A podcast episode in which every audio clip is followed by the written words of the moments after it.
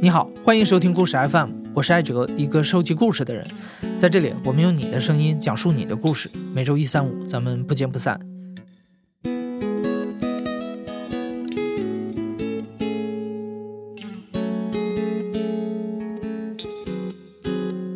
今天这期节目可能是故事 FM 史上最实验的一期节目。我们本来就构思想要做一个故事回访的栏目。故事 FM 的公众号后台经常会收到听众的消息，问一年前某期故事的主人公最近过得怎么样。我们就想在这个栏目里定期回访往期的讲述者。那刚巧前几天三相在微信上和我联系，三相你一会儿听声音应该就能听出来了，他是一个渣男的自述那期故事的讲述者。他跟我联系是因为他刚刚听了《活到四十岁，我终于成年了》那期故事。他听完了之后，非常理解主人公七吉的感受，因为七吉前不久发现丈夫出轨，而三相当年是多次出轨别人，三相就想联系七吉，告诉他自己当年是怎么想的，希望对七吉有帮助。我觉得这非常有意思，有点像故事 FM 的两个平行的故事宇宙交叉到了一起，所以我联系了七吉，七吉也很愿意，那我就给他们传了一个局。在征得他们同意之后，把这次对话录了下来。在这个过程中，我是全程在场的，但我没有太多去干扰他们的对话，主要是做一个现场记录。你听就好了，我没事，我就听正常像聊天一样就行。嗯，可以更近一点吗？怎么样？我这边我觉得你这边不错，嗯啊，我也可以听见吧？嗯，可以，可以。嗯，应该是一号。呃，因为那天是，哎呀，我就在路上去办一个什么事儿，然后呢，就说，哎呀，很习惯性的开始听故事 FM，我就听七吉讲他的那个故事，然后开始我会以为是一个，我没想到是一个感情的故事，但后来啊，听我原来是个感情的故事，然后听到是自己的老公跟自己出现感情上的问题，然后我在听你后边的感悟的时候，尤其你一直在强调说。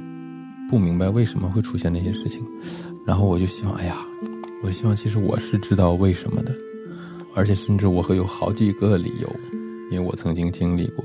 那我觉得我要不要联系上七吉，然后把这个理由说给他听？未必我说的东西能对他产生什么感悟，但是我希望，就是你听到一个曾经真的是多次出现这种事情的男人，真正跟你说出来他背后的感想之后，你所再总结出来的东西就应该是一个更。全面更准确一点，我觉得，所以我就想，哎呀，聊一聊，就这样，所以说就找到爱哲来传一个这个剧。就是我确实想知道为什么，然后因为这个对话，在我跟我先生之间也做过几次了，没有什么答案，没有什么答案，我我我都有点混乱，因为每次在谈这些个问题的时候，就是我们都必须得喝酒，因为我是那个一喝酒我就会比较。开心的人，我就不会太难过。我觉得那样我才能够正常沟通。嗯，但是每次喝的时候谈这个事儿，谈完了以后，我就会记得有点混乱。啊，所以我到现在也不是特别确定，我知道为什么。但是有的时候我会想，原因可能不重要，因为这个事儿它跟我有关系，但是它好像不是我的事儿。这个事儿可能更多的是发生在他身上，我是旁边的一个，呃，被波及的人。总之是挺特别难受的一件事，就是我尽量避免去想这个事儿，或者是，嗯，比如说那个故事 FM 把把这个故事播出来之后，我自己没听过，然后我看了一点儿下面的评论，就看不下去。其实也没，大家都还挺温和的，没有说什么，但是我就是不想再想这件事儿。就特别的害怕，但是那天那个谁提出来，就说想要聊一聊的时候，我就特别想说，就特别想跟人聊聊这个事儿。我就是一直在特别 矛盾、矛盾的过程当中。啊，没事，就我觉得挺好的，就一点就是一定要一定要沟通。我觉得事儿千万不能憋到心里，这是我自己个人的一个感受。所以说，那你认识我的时候，刚才咱们在外面聊，第一次听到我的故事什么？因为我的故事播出来之后，后面有一堆人骂。就是全是吧，百分之八十都是骂我，然后呢说我各种吧，说我炫耀自己的感情经历也好，还是说什么为什么你会笑？啊，各种骂，然后各种平台上我都去看，然后所有的评论我一条不落的全部都看，对，然后这个过程很纠结，所以说，但是我想知道你对我当时你怎么看待我这件事情的？我不知道是不是我听我第一次听这个故事的时候，好像我身上还没我还没有发现这个事儿，嗯就是就是我没发现，就等于这事儿还没发生在我身上。当时我在下班的路上那个车上听的，然后我听的过程当中就特别的难过，嗯特别难受，然后我还就掉眼泪了。哦，然后到下车的时候要结账的时候，那个司机觉得我有点不对劲儿。我难过是因为不是因为你，是因为你的前女友，就是我觉得我对她的有些感受特别能感同身受，但是我没有觉得你很渣呀什么的，没有没有没有，可以可以我确实没有确实没有那种感受。，OK，因为我在听你的故事的时候，我觉得我可以理解，嗯因为我的理解未必是你的自己的感受啊，我的理解就是你你需要一个成长的过程，嗯嗯，可能这是你成长的过程，谢谢。就是你你要长大，然后有的人就会没有办法避免的会成为这条路上的一个垫脚石，嗯嗯嗯可能他就是，但是他也愿意成为一个这样的角色。我并没有觉得他以后，因为我看后面评论有人说他可能以后再也怎么怎么样，就是可能会有非常大的创伤。嗯但是我自己的感受就是，我觉得他应该不会。如果在这个过程当中，他真的完全的付出了，尽到了自己所能尽到的所有努力，到最后是这样的一个结果，我觉得他应该也不会说再也不相信人和人之间的感情啦，或者什么，应该不会。我觉得就像我自己一样，其实我跟我先生谈了两次，就是我想结束，嗯我不想再去面对这个事情了。嗯嗯最简单的就是离婚嘛。甚至我还之前有一次跟他谈，我说你选择再继续这个婚姻，原因是不是因为有很多的经济的问题牵扯在里面，孩子的因素、父母的因素，比如说家里的人可能会比较难接受你，你你就这个事情的真相。我说这些都没有关系。我说财产，你觉得怎么样分合适，就怎么样分。孩子，这个可能就不用商量，这肯定是孩子必须得是我的。嗯嗯嗯那父母这边，我觉得我也可以帮你打个掩护，我们可以找一个别的理由，你可以去追求你的真爱。因为如果真的是真爱的话，那最好不要错过。嗯，我真的是这么想的，我也真的是这么跟他说的。他怎么说呢？他说不是啊，他说你想的不对是吧？对嗯，他说不像你想象的那样。对，我说那你能把这些剥离开来考虑，你对这两个人的感情到底是怎么样的吗？他的回答挺有意思的，他不是理科生，但他回答很特别。他说我我我也没办法把这两个你和我现在拥有的这个生活剥离开，看你占百分之多少，孩子和家庭其他的占百分之多少，我也不能跟你说，我选择回来是百分之一百，嗯哼因为我爱你，我离不开你，我不能没有你，所以我才回来。我这么说也挺夸张的，嗯就这样。他我觉得还蛮蛮坦诚的吧。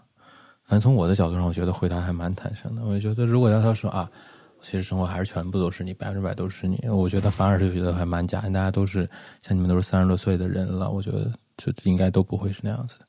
你刚才说到说你想离婚，你觉得离婚就能够跟这些一切切断？其实我觉得不是。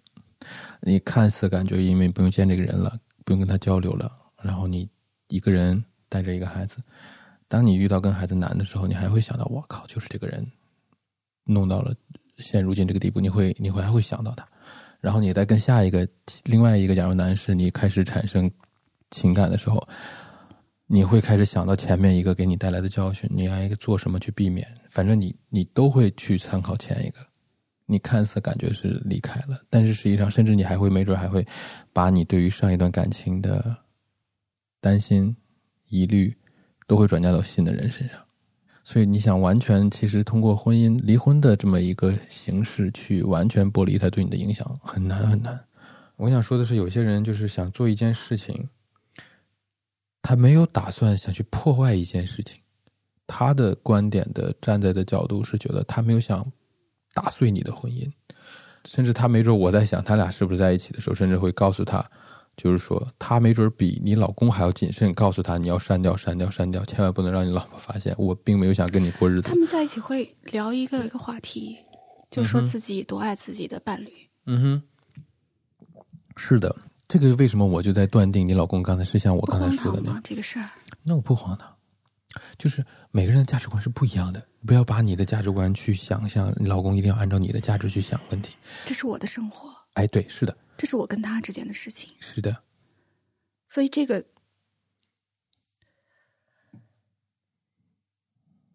sorry，说我说的是不是有点？其实我觉得你一定要笃定，就是他真的没有不爱你，做这种事情真的跟爱没有关系。在我，反正在我这是这样的。假如外边假如有了一个第三者，我真的不代表不爱你了。我相信你的老公不关心这个事情，嗯，真的。就我嗯我这个比喻你能明白吗？就是这杯水，我我很爱吃甜食，嗯这奶茶好好喝，但是我可能喝了一杯之后，今天可能觉得，哎，最近是不是那个奶茶里面或者有点太齁了，或者怎么样，要让我有一点那什么了，我会喝口清水涮一下。对你这样说的话，但是这杯清水并不影响我依然爱甜食。你这样说我可以理解，对，所以说我是说，你千万不要失去对于接受，啊，没没有让你接受，我只是说我不能接受你，你如果你觉得我是一碗米饭，你吃一吃觉得哎我还想尝尝面条儿，然后我再吃面条，然后我再回来吃米饭，但是米饭还是我最爱吃的，但你觉得不是，这我不要是人性啊。对呀、你也有可能是啊就是人性就是如此嘛。你让他一直吃一个东西，他就会腻。有可能会这样，但是我不能接受，所以我才会怀疑我想要的是不是就不存在，或者我自己很天真，所以你想要的就是一直就吃吃米饭。从一而终啊。嗯，或者是不，就你你在一段时间之内只爱一个人。我是我真的，如果说他给我一个结果是，我觉得那个女的才是我的真爱，我不想再进行我们的婚姻关系了，我都会觉得啊，这个事情我很容易接受，可以，或者哪怕跟你说，老婆，今天我真的就想吃一口面条，米饭有点吃的有点多，不，你能接受吗？你一段时间之内只能爱一个人，哦，不不我没有爱，我就爱你，真的，我就爱米饭，但我今天就想整口面条吃，不行。所以这个事情就上升到了男女差异了。嗯，真的是，也不是男女差异，就是价值观的差异，价值观差异。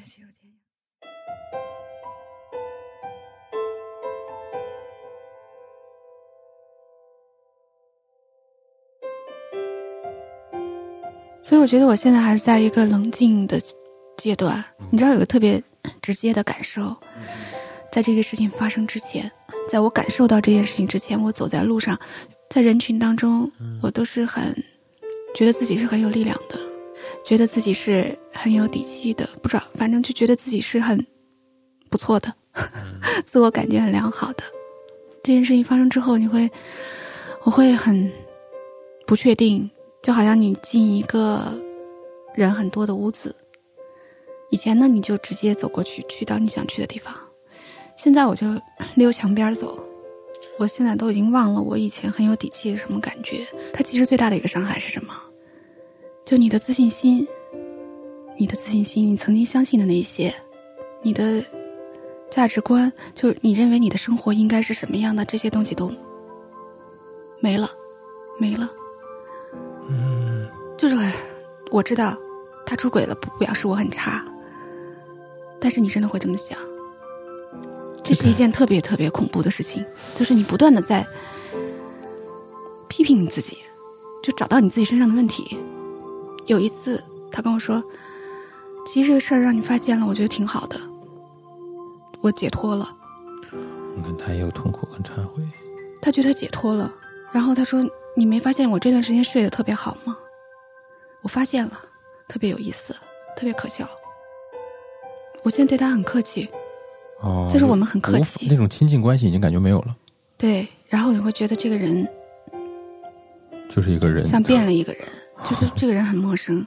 嗯然后有有一段时间，我会特别希望能够跟他的朋友在一起，他的朋友以前的，嗯因为在一起的时候，比如说像国庆节的时候，他有朋友，他家不在这里，他的朋友从上海到这儿来，他发小我们在一起，然后我就觉得很那段时间我很开心，因为好像有这么一个人存在，你才能知道过去发生的那些东西好像不是假的，不是假的。你们俩现在还有这些什么亲密关系吗？牵手、亲密的行为尽量避免吧。啊，你都会主动去避免吗？对，我会尽量避免就会很尴尬。假如碰到你手了，就是尴尬拉牵的时候，你就尴尬你就啊，就难受是吧？尴尬，对，非常尴尬。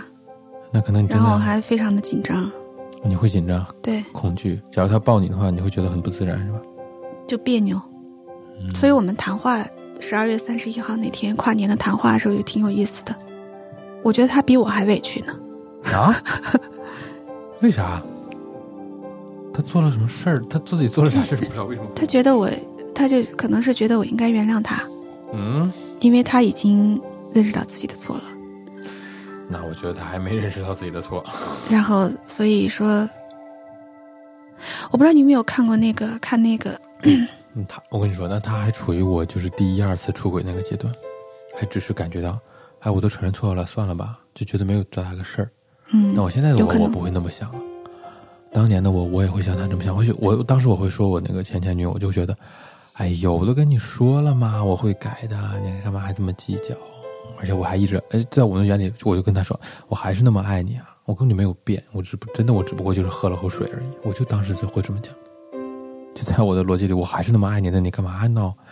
而且我都说了，我再也不弄了，就是这样，嗯，就不太。有可能，对，就跟我当时的一个心理感受是一个样子的，就觉得哎呦，你干嘛至于吗？这么长时间你还过不来，我已经承认错误了，我已经不联系了，你还想啥？是这种的。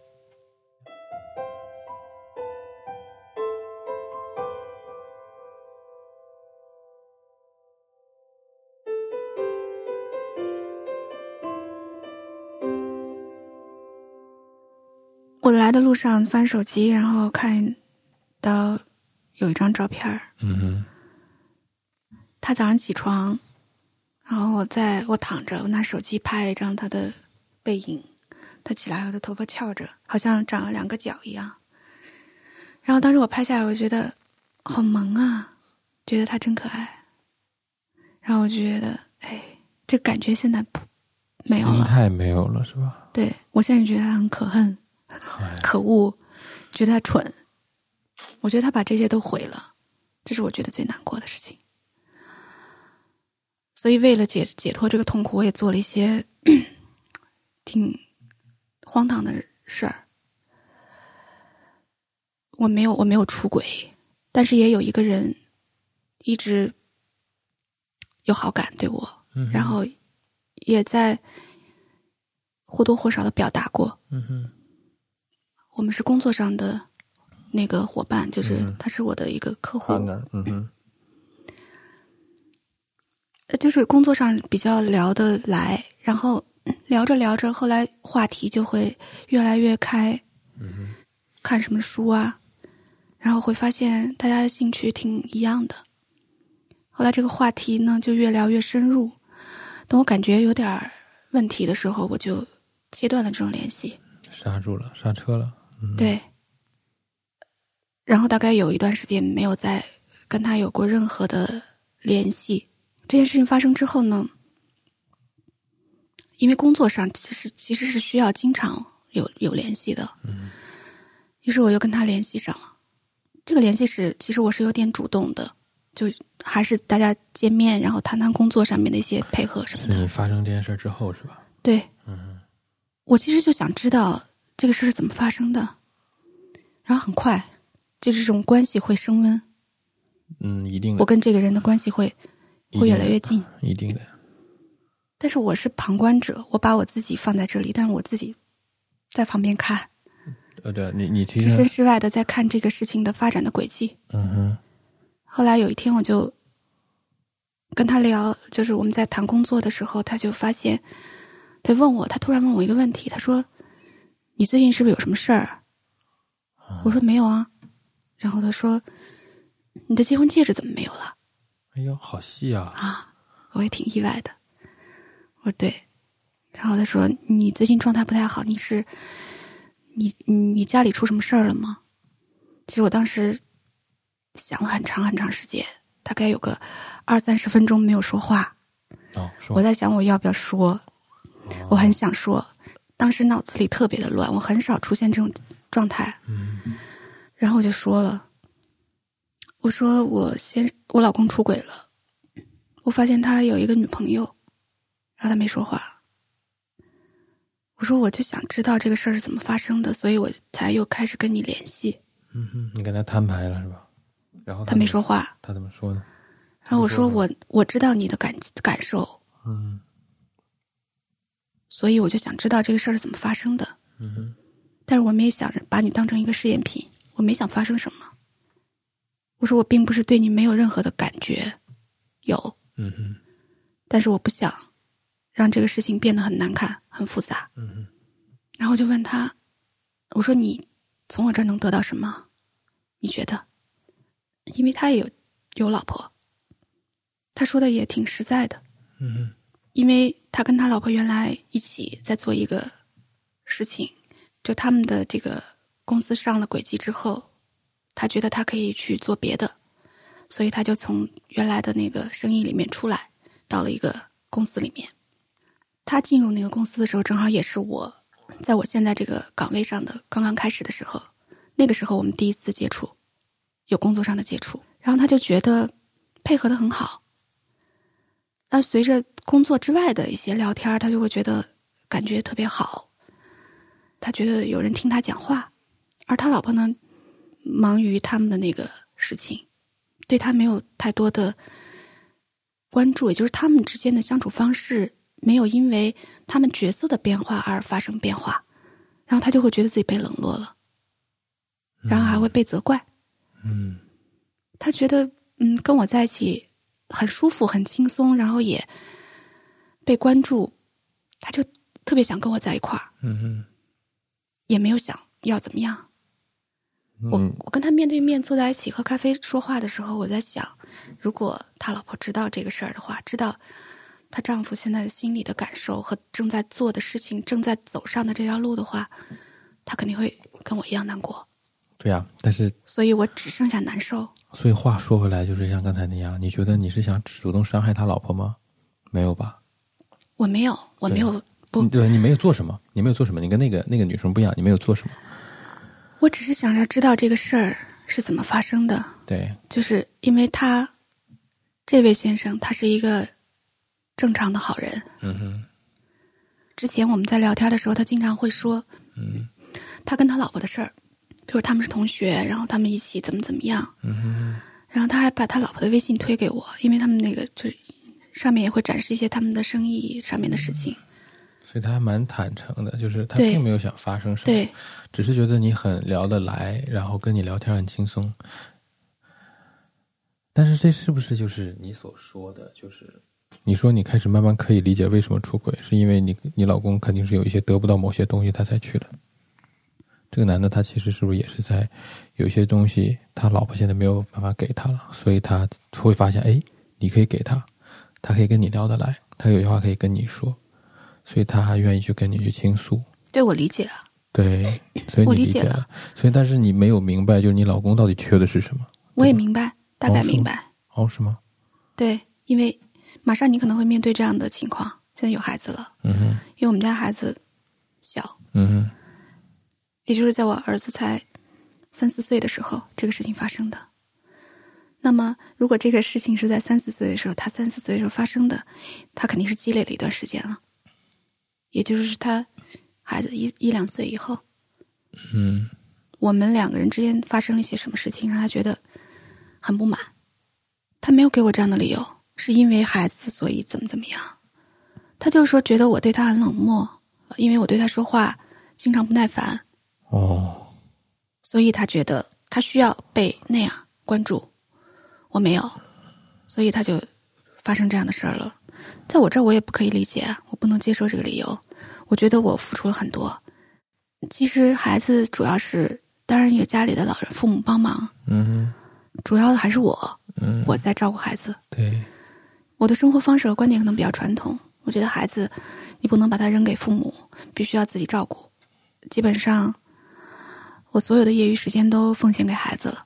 就你的时间只有这些，对于我来说，而且我还要上班。嗯那我剩下的那些时间，我要么照顾孩子，嗯要么跟他在一起聊天说话。嗯哼，我只能做一件事情，对，所以我自己会认为我把时间腾出来给他，他可以做他想做的事情，他尽量做他自己，所以他觉得被忽视。我不知道这个事，这个事情真的没有办法。法细聊。我给你个案例吧，就是我的母亲曾经在我大学高中毕业之后跟我说过一句话，就是说，如果要不是因为你啊，早就离婚了。就是因为我妈是哭着跟我讲，就我觉得她这么多年承受了好多压力跟委屈，就是为了她说我不想让你变成单亲，想让你有一个完整的家庭去成长。所以一直就是这么多年这么过来了。我觉得很多人可能都会有这个面临这样的境遇跟选择，并且有很多人也选择了就是为了孩子，真的是为了孩子。